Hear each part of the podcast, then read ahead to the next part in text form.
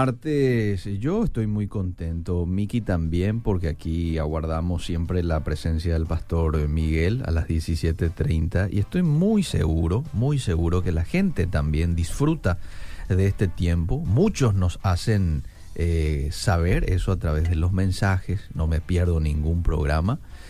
El de los martes y también el de los jueves con el pastor Emilio Agüero, ¿verdad? Pero hoy es martes y ya lo tenemos aquí al pastor Miguel con nosotros para desarrollar un tema que ya lo hemos adelantado, reedificando lo que es, lo que significa, lo que representa la iglesia. Pastor Miguel, qué gusto saludarte. Hola Liceo y a la audiencia. Redescubriendo. Redescubriendo. Lo que es la iglesia. Estoy, estoy quebrantado por este tema, Liceo. Mm. Eh, no ahora, sino de hace un tiempo. Eh, al arrancar el semestre me preguntaba eh, por la iglesia donde yo estoy Ujú, si verdaderamente estamos cumpliendo el propósito por el cual Dios nos puso ahí, ujú. si yo como pastor estoy haciendo lo que, lo que Dios me mandó a hacer, lo que la palabra de Dios delinea para un ministerio pastoral, Ujú. eh, la visión bíblica, todas esas cuestiones me empecé a, a preguntar a mí mismo, Eliseo, Mm. y tuve que cambiar muchas cosas en, ahí en la iglesia, en la estación. Mm. Eh, por darte un ejemplo, eh, decidimos este, este semestre recomenzar ciertas cosas, inclusive quitar del programa de la iglesia algunas cosas, dejar de lado, Mm. priorizar otras cosas. Eh, por eso este tema me trae, vamos a decir, eh, trabajando un tiempito ya en mi propia congregación. Y hoy la participación y opinión de la audiencia va a ser fundamental, porque cada uno ve la iglesia de una perspectiva, ya sea de- denominacional, ya sea, eh, vamos a decir, cultural también, ¿por qué no? Entonces, redescubriendo lo que es iglesia, eh, apunta al liceo a, sinceramente, ir a la palabra de Dios y comparar un poco lo que, lo que, cuál fue la intención de Dios con la iglesia y qué es lo que hoy representa la iglesia del siglo XXI. Ujú. A través de la historia del cristianismo hemos visto varios cambios en, en la, en la cosmovisión de la iglesia. Si nos vamos, por ejemplo, al siglo XVI, vemos una iglesia totalmente, eh, vamos a decir, desenfocada, Mm. una iglesia prácticamente en plena corrupción. Mm. Eh, por eso vino el- el- la reforma ahí, la protesta. Ujú. Eh, vemos, estábamos, estamos ante una iglesia en ese siglo que no estaba cumpliendo el propósito por el cual Dios lo creó. Ajá. Entonces había abusos, había eh, engaños, manipulaciones. Y me pregunto en esta tarde si en pleno siglo XXI, 500 años después, si, si ¿Cómo estamos eh, en cómo ese estamos sentido, en eh? ese sentido, si hemos, si hemos aprendido de la lección del pasado o estamos repitiendo los mismos errores. Mm. Porque alguien me hizo una pregunta, eh, Eliseo, hace poco en- por las redes sociales. Me dijo, ¿no será que eh, necesitamos una nueva reforma? Ah, le estaba a punto de decir Sí, eso. y, y a mí a mí me da la impresión, Eliseo, que sí, Sí. aunque la iglesia eh, reformada, siempre reformando se dice la frase, ¿verdad? Sí. Pero eh, yo creo que toda reforma tiene que nacer tipo de, de Josías, Mm. eh, hacer una reforma, cambios, buscando cumplir el propósito de Dios, porque uno de nuestros errores como iglesia eh, es eh, mirar el éxito y el alcance que podamos tener Mm. Eh, sin mirar realmente quién es el que nos da ese éxito. Y este siglo XXI ha traído muchos cambios en la iglesia. Nos hemos vuelto, querido Liceo, una iglesia más técnica, Mm. más empresarial, Mm. más numérica, ¿verdad? Y hay que preguntarnos si realmente esto es tan importante como aquellas cosas que, que con el cual empezó la iglesia. Entonces, si vamos a la definición de lo que es iglesia, eclesía, asamblea convocatoria, estamos hablando de los convocados por el Espíritu Santo. Entonces, tenemos que partir de una, una base para redescubrir lo que es iglesia. Tenemos que, Eliseo, entender que es un privilegio Ajá. es pertenecer a la iglesia. Sí, señor. Porque es una obra del Espíritu Santo que nos agarra a nosotros, muertos en delitos y pecados, ¿verdad? Ajá. Condenados a muerte.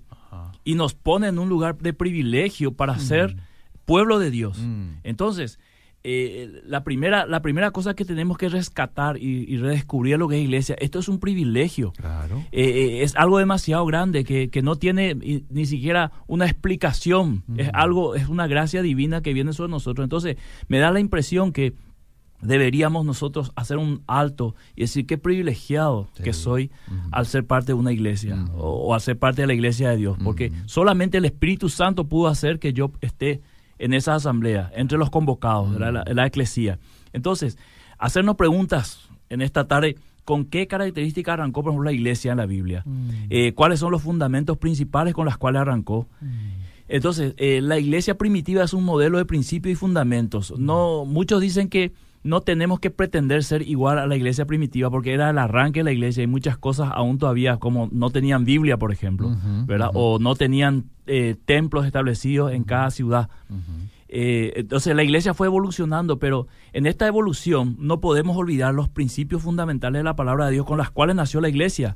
Es decir, la iglesia no nace precisamente en Pentecostés. Mm. La iglesia nace de una palabra profética ya en el Antiguo Testamento que se cumple en la persona de Jesús y de- del ministerio de Jesús nace la iglesia y cuando Ah. viene el Espíritu Santo se establece la iglesia Ok. que ya estaba en el corazón de Dios mucho tiempo atrás. Entonces se establece en Pentecostés la iglesia y a partir de ahí camina la iglesia como el pueblo de Dios. Inclusive hay varias imágenes bíblicas de la iglesia, lo que es edificio de Dios, eh, cuerpo, eh, esposa. Mm. eh, entonces, eh, esa- esas imágenes nos dan un poco el significado que le da la Biblia a la iglesia. Entonces, eh, cuando estos fundamentos, Eliseo, con los cuales empezó la iglesia, se cambió, vino, eh, vamos a decir, la desgracia de lo que mencionamos en el siglo XVI, por ejemplo, al punto de vender las indulgencias, o sea, el perdón, a punto de, de vender prácticamente la salvación, cuando la palabra de Dios para esa altura, siglo XVI, era categórico en poner a la iglesia como el testigo de la obra de Dios para que las personas conozcan el Evangelio de Salvación. Entonces, esta iglesia, en vez de cumplir el propósito por, por el cual fue fundado, hizo totalmente al revés. Mm. Alejó a la gente, engañó a la gente. Entonces, de ahí vino la reforma y todos unos cambios. Y yo creo que en esta época de la reforma, en ese siglo XVI, hubo un, un, un sentir otra vez de buscar a Dios y buscar el sentido de iglesia. Mm. Y yo creo que lo mismo está ocurriendo en este siglo XXI. Hay varios pastores quebrantados y cristianos quebrantados que están diciendo, ah, eh, ah, tengo un quebrantamiento en volver al principio o volver a ser lo que realmente la Biblia dice que es una iglesia. Porque me parece también que en este siglo XXI estamos un poco degenerados, en el buen sentido de la palabra o en el mal sentido, como quieran eh, entenderlo o aplicarlo, sí. Estamos un poco degenerados de lo que es la iglesia de la cual Dios eh, fundó. Entonces, en Hechos de los Apóstoles o Hechos del Espíritu Santo, como algunos le llaman, este, es un libro que no tiene final. Ujú. Es decir, la iglesia debería seguir escribiendo la historia, completando la obra que comenzaron los apóstoles. Mm. Hay que preguntarnos si la iglesia está yendo por el mismo camino que fueron los apóstoles para seguir escribiendo la historia del hecho de los apóstoles, del hecho del Espíritu Santo, o si la iglesia ha cambiado de rumbo, ¿verdad? Entonces, eh, la iglesia es el resultado directo del ministerio de Jesús. Mm. Entonces la iglesia debe responder al modelo de Jesús. Porque Jesús estableció un modelo y luego estableció los apóstoles. Vino el Espíritu Santo Mm. para darle ese poder a, a que los apóstoles puedan llevar adelante el modelo de Jesús. Mm. Entonces, eh, por ejemplo, un principio fundamental cuando arrancó la iglesia en el Nuevo Testamento es la predicación que se centraba en la persona de Cristo y su obra. Esto es fundamental, Eliseo, hoy para nosotros. Eran cristocéntricos. Claro, eh, toda la predicación apuntaba a Cristo. Si vos ves eh, la, la Biblia, si vos haces un estudio de la Biblia, Eliseo, del Antiguo y Nuevo Testamento, Mm, vas a encontrar un tema central sí, en la Biblia que es el Mesías, sí. la persona de Cristo. Sí. Él es el centro Mm. de, de la escritura, ¿verdad? Él es el cumplimiento de la escritura. Entonces, cuando los, la predicación de la primera iglesia eh, comenzó a desarrollarse, la iglesia predicaba a Cristo y su obra en la cruz y su resurrección. Pablo, por ejemplo, dice, si, si Cristo no resucitó, en vano es nuestra predicación, vana es nuestra fe. O sea, hoy me pregunto si, ¿cuál es el centro de las predicaciones de la iglesia? ¿Verdad? Eh, la otra vez dije cuando hablé de sana doctrina que, que parece que vas más centrado hacia el hombre, hacia la necesidad del ser humano. Pero en esta primera iglesia, cuando arranca, el fundamento principal era la predicación, era en la persona de Cristo y su obra. Mm. Y esto, ¿sabe qué producía, eh, eh, querido Eliseo? Mm. Que la iglesia fuese evangelística 100%, Wow. ¿verdad? Porque la proclamación del evangelio hacía qué cosa? Nosotros leemos, y el Señor añadía cada día a los que tenían que ser salvos. ¿Por qué? Porque se predicaba a Cristo y su obra. ¿Y qué hacía eso? Impactaba en la vida de las personas las personas caían rendidos ante la, la palabra, ante el Espíritu Santo, Mm. y venían lógicamente a unirse con los que ya hicieron esa misma decisión. Entonces la iglesia crecía. Mm. Entonces tenemos que preguntarnos eh, si esta iglesia del siglo XXI está siendo cristocéntrica en su predicación. Mm. Porque hay predicaciones, querido Eliseo, que son muy buenas Mm. motivacionalmente. Sí. Eh, son muy buenas para darte ciertos principios de éxito. Mm. Pero predicar a Cristo significa algo mucho más fuerte. Porque si vos presentás a Cristo, le presentás en el modelo que Él es. Y le presentás una realidad a la persona, ¿verdad? Él es tu única opción. Y si vos querés seguirle, esto te va a costar caro, ¿verdad? Entonces la persona finalmente eh, opta por Cristo o se entrega a Cristo conociendo lo que es tomar el evangelio y creer eso. Entonces, cada miembro era un predicador del evangelio comprometido en esa cuando arranca la iglesia. Ca- Hoy tenemos eh, predicadores en las iglesias y tenemos membresía pasiva, Mm, ¿verdad? mm. Pero en este cuando arranca la iglesia, cada miembro era un predicador comprometido predicando a la persona de Cristo. Entonces, te imaginas, no era una iglesia grande, Mm. pero tenés 50 miembros, 50 predicadores del Evangelio, Sí, señor. 50 proclamadores, Ah. 50 evangelistas, ¿verdad? que donde iban proclamaban a Cristo y su obra. Era un impacto social demasiado fuerte, Mm. ¿verdad? Mm. Entonces, eh, ahí radica una diferencia de lo que es redescubrir la iglesia de Cristo. Tenemos que volver a las predicaciones cristocéntricas, Mm. predicar la obra de Cristo en los púlpitos para que el impacto sea el mismo impacto que fue eh, en la primera iglesia. El otro, el otro fundamento, principio fundamental cuando arranca la iglesia, querido liceo y audiencia, es el liderazgo. Mm. Eh, era tan serio para el Nuevo Testamento elegir líderes para las iglesias. No era, no era algo, querido Eliseo, que eh, se hacía así nomás. Por, Ah. por darte una idea, querido Eliseo, Mm. este, en Hechos, cuando los apóstoles estaban atendiendo a las viudas y de repente, por una cuestión de, de- de trabajo, se les olvidó. ¿Quiere que lo lea? Claro, Hechos, capítulo... ¿Lo tiene por ahí? A ver, a ver, a ver. No, no hay problema, yo busco el, el- el- el pasaje donde Sí. pedían que sea lleno del Espíritu Santo, ¿verdad? No, no, no. Cuando eligieron este, las personas que se encargan de dar la ración a las viudas, sí. Que sean llenos del Espíritu Santo. Sí, buen testimonio, estos sí, sí, sí, sí, sí. sí. A ver.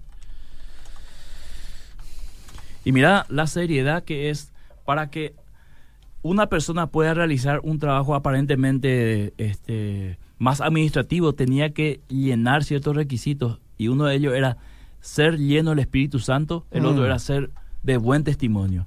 Entonces, uno diría, mira, si hoy aplicásemos esta necesidad, elegiríamos al que mejor administra, ¿verdad? Mm. Al que es más hábil en el tema de administración y lo pondríamos ahí. Cierto. Y ahí se tuvo en cuenta, sin embargo, la parte espiritual y la seriedad de lo que iba a hacer. Mm. Es decir, lo tomaron tan en serio que esto era un trabajo espiritual y e- era dinero del Señor lo que se iba a gastar. Entonces ahí pusieron este, a personas llenas del Espíritu Santo. Ah, ok. Muy bien. se muy cortó, bien. parece, nuestra, Ahí. nuestra transmisión. Ahí, ¿Eh? ¿Se cortó? ¿Miki se cortó la transmisión? No, no. Sigue, estamos. sigue. Ok. Estamos, estamos ahí en Facebook Live. ¿eh? La gente está participando, hay varios mensajes llegando, este, hay consultas relacionadas con el tema que ya en su momento lo voy a, a- a compartir. Aquí me está diciendo Miki de que está en Hechos 6. Hechos 6, sí, sí. Hechos gracias, Miki. Gracias, Miki. Yo estoy buscando todavía cómo conectarme ahí. Parece que volvimos Ah, muy bien. con las imágenes. Sí. Buscad pues hermanos eh, de entre vosotros a siete varones de buen testimonio, llenos del Espíritu Santo y de sabiduría, a quienes encarguemos de este trabajo. No dice luego aquí que sean ágiles. ¿Sabes por qué era eso, Eliseo? eh, Buen testimonio, sí. lleno del Espíritu Santo de sabiduría. Mm. Porque la iglesia al arrancar en el Nuevo Testamento tenía que asegurarse que, de que las personas que están guiando, las personas que están involucrados en administrar las cosas de Dios, no sean personas corruptas, Mm. en primer lugar, no Mm. sean personas con una visión personalista ni egoísta, Mm. no sea un líder que en vez de darle a una viuda 5 kilos de, de galleta, le parta 2 kilos y 3 kilos se lleve él y le dé a la tía que no es viuda. O sea, Mm. esa corrupción al cual nosotros naturalmente estamos acostumbrados, eh, eh, eso no se iba a permitir en la iglesia. ¿Por qué? Porque esa corrupción iba a llevar eh, a desenfocarse del verdadero llamado de la iglesia. Entonces buscaron personas sabias, llenas del Espíritu Santo de buen testimonio, que hagan este trabajo, aparentemente un trabajo pequeño, Mm. pero era un trabajo también espiritual. Entonces, el enfoque de liderazgo que le da el Nuevo Testamento a la iglesia es muy serio, Eliseo. En Timoteo y Tito juntando hay más de 20 requisitos para aquellos que van a ser pastores, por ejemplo, ¿verdad? Y hoy simplemente vemos personas que se autonombran Mm. un líder principal de una iglesia sin siquiera tener esos requisitos y son reconocidos como líderes sin que nadie les someta a esos requisitos del cual la Biblia habla, ¿verdad? Y podemos citar en 1 Timoteo 3, que conozco de memoria, Mm. ¿verdad? Eh, requisitos que son eh, esenciales para que el liderazgo de la iglesia sea un liderazgo primero sólido, Mm. eh, sabio, lleno del Espíritu Santo, de buen testimonio y que garantice a la iglesia que ese líder va a estar llevando a la iglesia por el camino por el cual Dios quiere que lo lleve. ¿verdad? Era, uno de ellos era dueño de sí mismo, no dado al Marido vino, una sola ¿verdad? mujer, ¿verdad? Prudente. prudente, decoroso, no dado al vino, ¿verdad? Mm. Eh, no contencioso, decoroso, ¿verdad? No un neófito para que no se envanezca, Mm. ¿verdad? Entonces hay un montón de requisitos. ¿Por qué? Porque el Nuevo Testamento consideraba el liderazgo fundamental para la obra que Dios este, dejó a la iglesia. Entonces la- una buena iglesia parte de buenos líderes, querido Eliseo. Entonces, eh, hoy, vemos, hoy vemos en el siglo XXI el mismo problema que en el siglo XVI.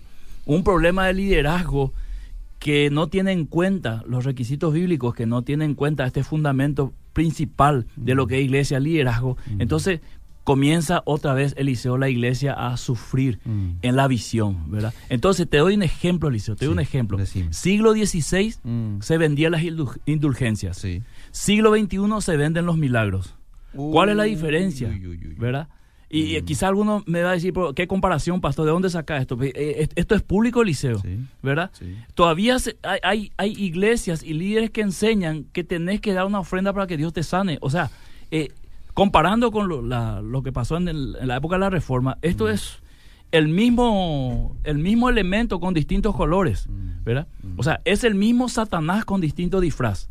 Hay que decirlo así eh, de una buena vez, ¿verdad? Entonces, hoy vemos esta, esta característica en, el, en la iglesia del siglo XXI. No digo en todas las iglesias. Cuando hablo de iglesia, hablo en forma, eh, vamos a decir, para eh, graficar. Entonces, el Nuevo Testamento nos muestra un liderazgo serio, un liderazgo que tenía que tener características fundamentales como la llenura del Espíritu Santo, ¿verdad? Eh, tenía que tener sabiduría y buen, Buen testimonio. testimonio. Exactamente. Y Entonces, fíjate por una cuestión, ahí nomás en el punto, Sí. pastor. eh, ellos hicieron así como los apóstoles le dijeron. Buscaron gente, dice, llena del Espíritu Santo. y nombra Ah, alguno de ellos. Ahí es donde le eligieron a Esteban, ¿verdad? Sí. Pero fíjate por lo que dice el verso 7. Cuando vos haces eh, acorde a lo que la palabra de Dios te dice, y crecía la palabra del Señor, y el número de los discípulos se multiplicaba grandemente en Jerusalén. O sea, cuando seguimos la manera de Dios, cuando seguimos estos principios bíblicos, este automáticamente como yapa ya es ¿verdad? Viene el crecimiento de la iglesia, viene el crecimiento de la de la membresía y de los discípulos, como quieras llamar. Mira, Eliseo, qué serio es para Dios Mm. entregar almas Mm. En las manos de una persona o de algunas personas Mm. que son los líderes. Entregarles almas para que ellos puedan hacer que esas almas crezcan, maduren en el Señor Mm. y sean instrumentos en Dios. Mira eh, lo crítico, lo serio, Mm. lo fundamental que es esto. Esto es de vida o muerte. Sí. Entonces, vos no podés poner a cualquier líder ahí. Mm. Me parece que hoy en día nosotros buscamos líderes que curan vacancia y no una necesidad. Miramos más el, el saber y no el ser. Mm. O sea, Eliseo Rolón sabe eh, tratar con gente, es carismático, es buena onda. Ya me sube como pastor. Y vamos a ponerle como líder, ¿verdad? Como pastor, lo que vos Ah, quieras. sí. Eh, sin importar, o sea, predomina hoy las características exteriores o externas y no las características internas que son fundamentales en la elección de un liderazgo. ¿verdad? Pablo dice más, so- sean sometidos primero a prueba y Mm. después confírmenle en el ministerio. O sea, era tan serio el tema que para no errar, vamos a probarle primero, Mm. ¿verdad? Estas cosas se ha dejado de lado un poco en las iglesias Sí. y se ha elegido, por ejemplo, líderes a votación. Mm. Eh, no digo que todas las votaciones que se hacen en la iglesia están mal, Mm. pero el enfoque hoy del liderazgo me parece que es un liderazgo más, más empresarial, más, más de éxito, Mm, ¿verdad? O sea, más técnico de Dios. O sea, es como un papá que tiene eh, un, un hijo, Sí. ¿verdad? Y tiene una relación técnica con su hijo. Mm. no una relación de amor, de lazos realmente fuertes que el chico se acuerde hasta, hasta viejo de él, sino una relación muy técnica. Entonces me parece que hoy la iglesia del siglo XXI es más técnico que espiritual. Por ejemplo, se apunta mucho al crecimiento según la estrategia. ¿Qué Mm. estrategia funciona mejor? Bueno, traigo esa estrategia. O sea, toda mi fe está basado en esa estrategia, Mm. ¿verdad? Cuando la Biblia no habla casi de estrategia, Mm. la Biblia habla de principios, Sí, ¿verdad? sí. Entonces, hubieron también iglesias pequeñas en el Nuevo Testamento. Mm. ¿Y qué se diría de esas iglesias pequeñas? ¿Fracasaron? No, fueron iglesias pequeñas con un propósito que Dios tenía para ellos, pero entre una iglesia pequeña y una iglesia grande seguramente había conexión con el mismo principio. Por darte un ejemplo, Corintio era una iglesia grande. ¿verdad? Y Pablo les, les, les exhortaba y les, les criticaba y les eh, eh, reprendía a que no olviden los fundamentos espirituales, Mm. porque se estaban desviando. Por ejemplo, había un show de dones en Corintio, ¿verdad? Había una competencia, quién tenía más dones. Había una, una, una división eh, eh, por el liderazgo, o sea, yo, yo soy de Pablo, yo soy de Pedro, yo soy de Apolos, ¿verdad? Mm. Entonces Pablo sencillamente dijo, ustedes están yendo por un camino carnal que les va a llevar finalmente a una destrucción. Vuelvan a ser espirituales. Porque cuando vos sos espiritual, estas cosas ni siquiera vas a estar pensando en eso. Entonces quiero parar un poco aquí, Eliseo, para, para Muy escuchar bien. a la audiencia cómo ir redescubriendo a la iglesia en este siglo XXI. Hasta ahora las dos características que vimos eran, uno, eran cristocéntricos. La predicación, En su sí. mensaje, ¿verdad? Y lo segundo El, era el liderazgo. el liderazgo. un liderazgo este, basado en, en características netamente espirituales. Voy a los mensajes ya de la gente. Los líderes de iglesias deben leer bien y entender Santiago 3.1, dice. Santiago 3.1 Habla de la lengua, la lengua. De la lengua, o es de que tengas eh, en cuenta lo que vas a predicar, también me parece que es... eh, Santiago, usted habla de la lengua. bueno, vos- Vamos a, vamos a la Biblia para no... Sí, Especular. ¿verdad? Aquí está.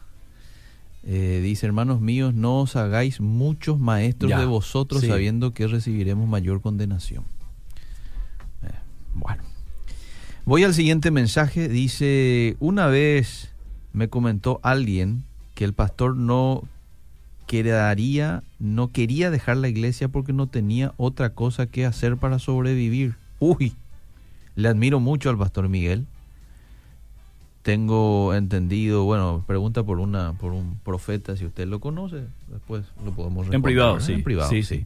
sí, sí. Pero eso no está nada bien ya, ¿eh? que un pastor no quiera abandonar porque no no sé, no tiene otra cosa que hacer. ¿Qué opinión le merece? Y si no puede hacerlo bien Eliseo, mejor que haga un paso al costado y que lo haga otro. Porque Mm. va a llevar a la iglesia a, a- por ciertos caminos de sufrimiento que se puede evitar. Mm. Entonces, esto no es una cuestión sentimental, esto no es una cuestión emocional, esto es una cuestión espiritual. Entonces, si no estás desarrollando bien tu pastorado, entonces da un paso al costado y que lo haga otro. Mm. Pero si vamos a pensar ahora en que, en que eh, no tiene otra cosa que hacer, bueno, esto no es, vamos a decir, culpa de la iglesia, Mm. ¿verdad?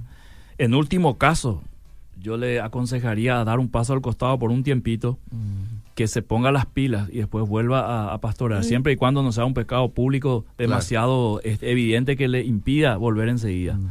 Bueno, voy a leer varios mensajes porque si no, no vamos a Dale, avanzar me pasó tu demasiado. mate de sí, sí, sí, sí, aquí le paso. Está muy rico, ¿eh? ¿Qué tiene su mate, pastor? Tiene mi segundo apellido que es Romero Eh, y Manzanilla. Ah. Mezclé nomás, yo ni sé para qué es. está espectacular, ¿eh? Me dijeron nomás, toma manzanilla con Romero y estoy haciendo. Sí, está muy bien, usted es obediente. Y ahí tenemos café de Almayer también. Cuando, después, este, después deje para manejar hasta Pacaraí me Sí, tomo dos sí, tacitas. sí. Bueno, le leo. Excelente como siempre la programación, pastor. Cuánta verdad. Una consulta. Si en una vigilia no se diezma o no se ofrenda, ¿es cierto que no se desata la presencia de Dios? Uy, Mentira, ¿quién dijo esto? mentira. Esas son, esas son, eh, esos son, ¿cómo se llama eso, Eliseo? Vos que sos este licenciado en comunicación, cliché se llama eso, ¿verdad? Un cliché. Son frases este, prefabricadas Sí, sí. para, para crear algo, una expectativa o para generar algo en la gente. Lo mío que yo te diga, Liceo, si vos no me se vas al mate, Mm, este, te vas a aplazar en tu examen de, este, de esta noche. Nada tiene Pero, que o sea, ver na- una absolutamente, cosa con la no, otra. no, no, Sí. no, no hay que creer esas cosas, ¿verdad? Es- no, lo uno, hay cosas que no se pueden mezclar. Porque si se mezclan, se empeora más la situación. Muy y, bien. Y eso es mezclar el, el, tema del dinero con la, con, la, con la oración, conectar con eso. Muy bien. ¿Cuál es la diferencia entre una iglesia pentecostal, bautista, una adventista? Yo no soy fanática de denominaciones. Yo voy a una iglesia pentecostal, pero solo hago lo que dice la Biblia, porque hay algunas cosas que no estoy de acuerdo con mi iglesia en cuanto a la denominación pentecostal. Ejemplo, el don de lenguas. Bueno, y nos Sí. va a llevar bastante tiempo este desglosar un poco las Hay diferentes denominaciones, pero una, hay. Una iglesia hay. adventista y una iglesia bautista, hay, hay, hay diferencias. Y una iglesia pentecostal también. En algunos casos las diferencias no son muy notorias entre una iglesia pentecostal y bautista en el tema de enfoque doctrinal, por ejemplo. Ah. eh, eh, en, en algunas cosas como lo, lo sería con los adventistas, ¿verdad? Ujú. Quizás después en privado le podemos Sí. orientar mejor. La música es parte de la iglesia también. ¿Qué piensan ustedes de la industria musical sensacionalista? ¿A qué se referirá el Eh, oyente? eh, sería bueno que nos seas un poquito Especifica más más, oyente, y te vamos a Sí. responder si está a nuestro alcance. Mis hermanos, están edificantes las charlas, nos han edificado bastante ya. En verdad, con nuestra profesión de oficiales de policía necesitamos formar, ceñirnos en la fe cristiana. Les escuchamos todos los días, dice la familia Galeano. Los líderes deben ser personas que hablen menos de situaciones sociales y más de Cristo, dice esta oyente. Eh, a ver, a ver, a ver. Bueno, esto lo voy a leer enseguidita, es más personal. Voy con el siguiente mensaje. Cuánta verdad lo que hoy está enseñando el pastor Miguel. Un aporte, todos los requisitos bíblicos para los siervos tienen que ver con el carácter de la persona y no con sus habilidades. Saludos. Interesante. Sí, sí, totalmente de acuerdo.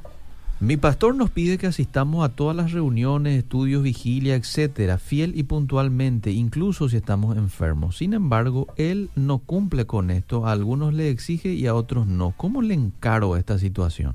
Y así mismo como está mensajeando ahora. Sí. Pastor, vos nos exigías todo y no todos podemos, Sí, ¿verdad? sí, sí. Con un ese, otro tono, tema, ese ¿verdad? otro tema también, eh, querido Eliseo. Sí. Hay iglesias que tienen actividad en el templo todos los días. Sí. Y hay personas que pueden ir todos los días, hay otras que no. Cierto. ¿verdad? Y, Sí. y- y los líderes tienen que ser conscientes de esta situación. Sí. No porque no te vayas todos los días, sos menos espiritual o menos por, por comprometido. ejemplo, por ejemplo, si yo te si yo te aprieto a vos, Eliseo, Ah. si vos no venís eh, mañana, Ah, entonces esto va a ocurrir, ¿verdad? Ah. Y vos no podés venir mañana porque vos trabajás, sí. ¿verdad? Entonces, yo siempre digo eh, eh, lo siguiente, Eliseo, está el que no quiere venir y está el que quiere venir pero no puede. Entonces, son dos cosas muy diferentes. O sea, uno quiere, pero por tema laboral o, o de, de estudio no, no viene, ¿verdad? Entonces, hay que ser consciente como líder de esa situación. Qué buen tema. Faltan más horas para este espacio, dice Uh, Albert. y que alguien nos apoye, entonces, ¿verdad? Las iglesias actuales están muy influenciadas por el espíritu de Grecia, centrarse en la humanidad, en el entretenimiento, en motivar a mejorar al hombre. En ese contexto, la cruz se diluye y pierde su enfoque. Bendiciones. Y era lo que vos sí, decías. sí, sí, sí. Este, bueno, voy con más. Pastores, los felicito por el programa. Me gusta por su forma de hablar así, sin pelo en la lengua. Decir la verdad como es. Me gusta, dice este oyente. A ver, le leo dos más y después seguimos, ¿verdad? Seguimos después. Eh, Miguel Villamayor, bendiciones. Eh, perdón que lo diga, pero eso se llama bandidaje de parte del encargado que enseña eso. No sé a qué se está refiriendo. A Al, que- al- al tema de la vigilia con el, la Ah, ofrenda, el ok, diezmo. Sí, sí, sí. Me gusta demasiado tu sinceridad. Que Dios te bendiga, dice Génesis de San Antonio. Y ahora, Eliseo, justamente voy a entrar a otro pilar de la iglesia del Nuevo Testamento. Lee nomás ese último y, y, y enfoco este, este. Acá yo creo que va a venir más, más mensaje porque vamos a tocar el tema justamente del dinero, Eliseo. Ajá. Muy bien. Ah, bueno. Dice Alcides, en otras iglesias hay hermanos que se hacen llamar profeta, patriarca, etcétera. Eso pero es correcto. Y ya hablamos en algún momento Sí, también de ese tema, sí. ¿verdad? Y el, el, el- ¿cómo se, el hábito no hace al monje, dice un, un refrán. Sí. Y no porque uno sea patriarca o profeta va a ser más espiritual o, o va a tener más autoridad, ¿verdad? Tendrá que demostrar, eh, así como dice la Biblia, que es lo que nos da autoridad espiritual, ¿verdad? Que Sí. muchas veces no es tanto el, el nombre, sino la función. Que, bueno, esta es la última pregunta y después seguimos. Eh, ¿Qué opinás vos de levantar ofrendas entre semanas en las reuniones caseras? ¿Eso se hace en la estación? Está bien, sí se hace, ¿Sí? sí, sí. ¿Sabes por qué, Eliseo? Ahora voy a tocar ese tema. Ah, bueno, entremos Cuando- ya en el tema eh, de eh, dinero. esto, esto le va a gustar y a lo mejor no terminamos y seguimos el otro martes. No hay ¿verdad? problema. Bueno, eh, otro pilar fundamental y un principio que nosotros encontramos en la iglesia del Nuevo Testamento, cuando arranca la iglesia, Sí. ya en Hechos 2 para adelante, Ajá. la generosidad Mm. de la iglesia. Y luego Pablo en sus cartas amplía esto, Mm. ¿verdad? Y lo- de una manera extraordinaria en, en 2 Corintios capítulo 9. La actitud correcta ante las demandas del reino Sí. es, querido Eliseo, tener una predisposición Ajá. de aportar para el reino. Sí. Y esto tiene que ver con una cuestión netamente espiritual. Ajá. Porque ahí tenemos que quitar todo esto que los oyentes están diciendo, la- la manipulación. No hace falta manipularle a un tipo que espiritualmente Mm. está lleno de Dios. Mm. Mm. No necesitas manipularle. Cierto. El tipo va a generar de por sí, Voluntariamente. voluntariamente, como lo hicieron estas personas que, Eh. Después de ser tocados por la predicación de Pedro, Eh. ¿verdad? ellos van y deciden vender sus propiedades Eh. y dice, yo quiero donar a la iglesia. Nadie les predicó Mm. sobre dar. Ah. Nadie les habló de eso. Nadie le pidió el diezmo. no, no, no, no, no, Ah. no, absolutamente, absolutamente. Entonces, yo tengo un estudio, Liceo, que se llama diezmo, Mm. este, obligación o generosidad. Hmm. ¿verdad? Mm. A, a lo mejor un día lo doy en, en Obedira. Entonces, ellos qué hicieron en un acto de de una actitud correcta ante las demandas del reino, ellos fueron y le dieron a los apóstoles, Mm. pusieron a los pies los apóstoles. Mm. ¿Por qué? Porque ellos vieron en los apóstoles personas serias, Mm. personas llenas de Dios, Mm. personas de buen testimonio. Mm. Entonces, ellos tuvieron esa actitud correcta. Mm. No hacían Anía y Zafira, por ejemplo, que, Mm. que hicieron toda una maniobra, porque en realidad en el fondo de su corazón ellos no querían donar todo. Mm. No estaban obligados a donar todo, pero ellos, ellos, ellos vamos a decir, eh, coartaron al Espíritu Santo en esa obra que él estaba haciendo y Mm. ya vino la consecuencia que todos sabemos. Entonces, hoy cuestionamos el diezmo, Sí. que era un pago obligatorio, Hmm. pero tampoco somos generosos sembrando generosamente más que el 10%. O sea, Mm. nos plagueamos por el diezmo, nos plagueamos. Pero si vemos la iglesia del Nuevo Testamento, era una iglesia generosa. ¿verdad? Había una generosidad tal. Fíjate cuánto cuesta un terreno. Por decir ahora, si yo ando de un terreno acá en Asunción, Mm. eh, 100 millones. Sí. Me, me conviene a mí dar el diezmo.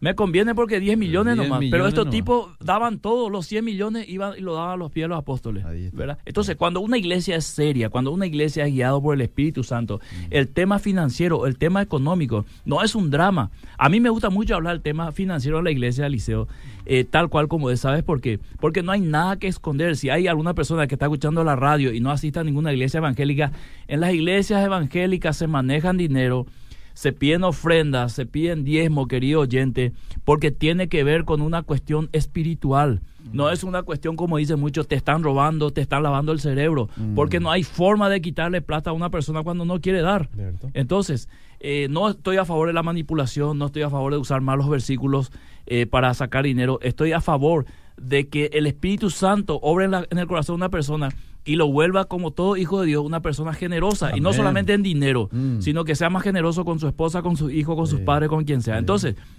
el dar revela el corazón. Sí. Por eso Dios ama al dador alegre Eliseo. Mm. Entonces, cuando arranca la iglesia, arranca con una perspectiva y una actitud espiritual de generosidad. Mm. Entonces, imagínate Eliseo al judío dando su diezmo alegremente. El judío pues no daba alegremente. Sí. Es más, muchas veces no, no daba. Lo daba como carga. Claro, era un pago. En Malaquías usted dice el pago de los diezmos y ahí es donde Dios reclama, ustedes me están robando. Sí. Entonces, te no es que todos los judíos venían danzando para dar su diezmo. Muchos se habrán plagueado y muchos eh, se hicieron en Botabú y no dieron. Ah. Por eso es que Dios les cuestionó. Ah. Pero te imaginas al judío acostumbrado a eso, a pa- al pagar el diezmo, ahora generosamente él, desobligado de esa carga, Mm. Da mucho más. Mm. O sea, en vez de dar los 10 millones de los 100 que vendió, da el 100%. Mm. Eso, esto es una obra espiritual. O sea, para que vos seas una persona generosa Mm. y veas el reino de Dios de una cosmovisión espiritual y bíblica, vos sí o sí te vas a volver generoso. Sí. Es decir, es el fruto de la transformación que el Claro, Espíritu claro, Santo porque hace en no tu vida. estás sujeto al dinero. Vos eh, dependés de Dios y todo atribuís a Dios. Sí, de Jehová es la tierra y, la- y toda su plenitud. O sea, Entonces vos no estás pensando ahora Mm. en el tema dinero, vos estás pensando en ser un elemento de bendición para otros, ¿verdad? Mm. Entonces, la iglesia primitiva introdujo el verdadero sentido de Mm. dar generosamente. Este, no hubo pedido de dar, hubo un llamado de Dios en el corazón por medio del Espíritu Santo. Es decir, todas aquellas personas que donan a una iglesia, que donan para un pastor, para un Mm. ministerio, Mm. son movidos por el Espíritu Santo y esa es la manera correcta de dar. Porque ¿qué me sirve que yo te manipule, Eliseo? Mm. Y finalmente lo que hago es pecar más. Cierto, cierto. Sí, no sirve de nada. Tal cual. Tal cual, Eliseo. Y esa es la iglesia que tenemos que redescubrir Mm. para no estar discutiendo todavía acerca del diezmo Mm. y seguir peleando por ese tema. Sí. Y que los pastores hoy se sienten un poco amordazados de hablar del... A mí una- algunas- algunos pastores me dicen, no querés hablar del diezmo en mi iglesia porque yo no quiero hablar, ¿verdad? Sí. Para que no se tomen. ¿Y por qué no querés hablar? Mm. Habla claramente lo que dice la palabra de Dios. Dios está llamando a personas generosas. La Biblia es tan claro. Dios ama al dador alegre. Y el que siembra escasamente, escasamente segará. El que siembra abundantemente, abundantemente o generosamente cosechará. Mm. Tal cual está. Y dice, Dios sabe a quién dar la semilla. Mm. Va a dar semilla al que va a producir. O sea, Dios te va a bendecir Eliseo porque Dios sabe que vos sos una persona generosa que va a bendecir a otro. Entonces, si vos sos una persona yo avaro, ¿para qué Dios te va a dar? Mm. Claro, Para guardar. claro. Y eso nomás es, eh, vamos a decir, en pocas palabras, la enseñanza principal del Nuevo Testamento acerca del dar. Y la iglesia primitiva o la iglesia del Nuevo Testamento se fundamentó en esto, en su, en su principio. Y para aquellos que dicen, sí, pero en el Nuevo Testamento ya no está vigente el tema del diezmo. Y mejor Nuevo- que no esté. En el Nuevo Testamento es el todo. ¿eh? Nos conviene El que el diezmo haya desaparecido en el Nuevo Testamento, ¿verdad? Sí. Eh, aquel que pone eh, en cuestión ese tema del diezmo en el Nuevo Testamento, en realidad debería amar el diezmo, Sí, porque es 10% nomás. Sí. Porque si vos lees bien el Nuevo Testamento, arranca con, con judíos eh, y gentiles, Depositando todo. eh, judíos, perdón, vendiendo todo Sí. depositando todo. Sí, sí. Cuando ellos manejaban perfectamente el tema del diezmo. Bueno, eh, le leo algunos mensajes. Dale, dale, ¿Qué opinas de los que antes hacían los cultos en las casas? Yo hablé con un amigo que no está de acuerdo en hacer cultos en templos. Pero mi amigo luego es muy cuadrado en su pensamiento, dice. El, el amigo que está este, eh, enraizado en hacer los cultos Sí. en las casas. Y muchos le tienen fobia al templo, ¿verdad? Parece que el templo es más religioso, más estructural. Pero Eh. la Biblia habla de templo y casas, ¿verdad? Ah, Y habla de iglesias en las casas también. O sea, donde se haga la reunión, ah, aplicamos el versículo donde están dos o tres reunidos en mi nombre, no importa dónde. ajá. Yo estoy allí en medio de ellos. o sea, tan- yo estoy, pero re a favor de las células, los grupos de crecimiento, las barcas, casa de paz, como quieran llamarlo. Ok, ¿verdad? ok. Eh, así como las reuniones en los templos, Muy que bien. son también necesarios, que también lo hubo en el Nuevo Testamento. ¿Me pueden explicar si es correcto, según el Nuevo Testamento, no ser diezmistas, solo ofrendas, porque ya vivimos por la gracia y no por la ley? En mi iglesia solo se pide ofrendas y no se acepta diezmos. Interesante el, el liderazgo de la iglesia que diga yo no acepto diezmo cuando vos querés dar. Mm, Ese es el punto. No conozco bien el tema. ¿verdad? Pero vos no podés decirle a una persona que quiera dar, yo no voy a aceptar eso. mm, ¿Verdad? mm, A mí me parece que algo está desajustado ahí, ¿verdad? Mm. Por eso tendría que sentarme con los líderes y preguntarle. Yo sé, más o menos me imagino por dónde va el tema. sí. Pero si vos decís, yo aparté 10% y quiero dar, y yo te digo, no, no te voy a aceptar. Claro, claro. sí. Eh, Uno tiene que aceptar nomás. Pastor Miguel, sos un capo y mucho más capo es aquel que te dio entendimiento, dice. Amén. Dios. Amén. La gloria a Él. Eh, a ver qué más. Miguel dice, se puede hacer pero no obligar ni mentir. Cada uno da de corazón. Claro, claro.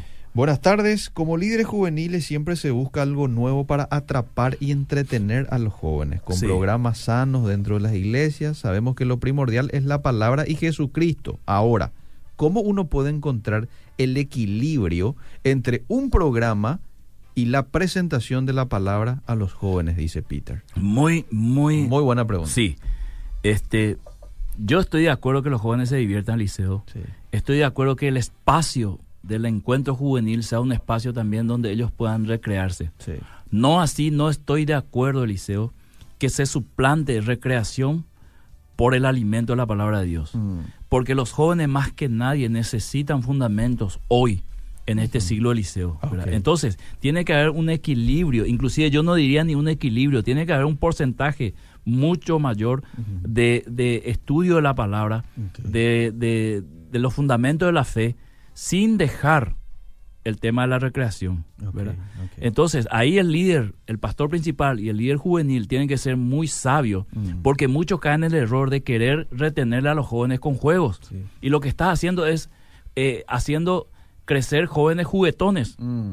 Y lo que vos tenés que tener es jóvenes predicadores, jóvenes de buen testimonio y futuros líderes. Sí. Entonces, si vos querés futuros líderes, si vos querés predicadores, trabajar en el fundamento de la palabra. O si no, ese joven de 14 años, cuando tenga 20, va a ser un chico juguetón sin fundamento bíblico. Ok. Ahí está la diferencia. Ahora, en esa exposición de la palabra de Dios, o este, de, de mostrar el carácter de Jesús, ahí sí se pueden hacer en- de, Dinámicas. de diferentes Sí, sí. estrategias, ¿verdad?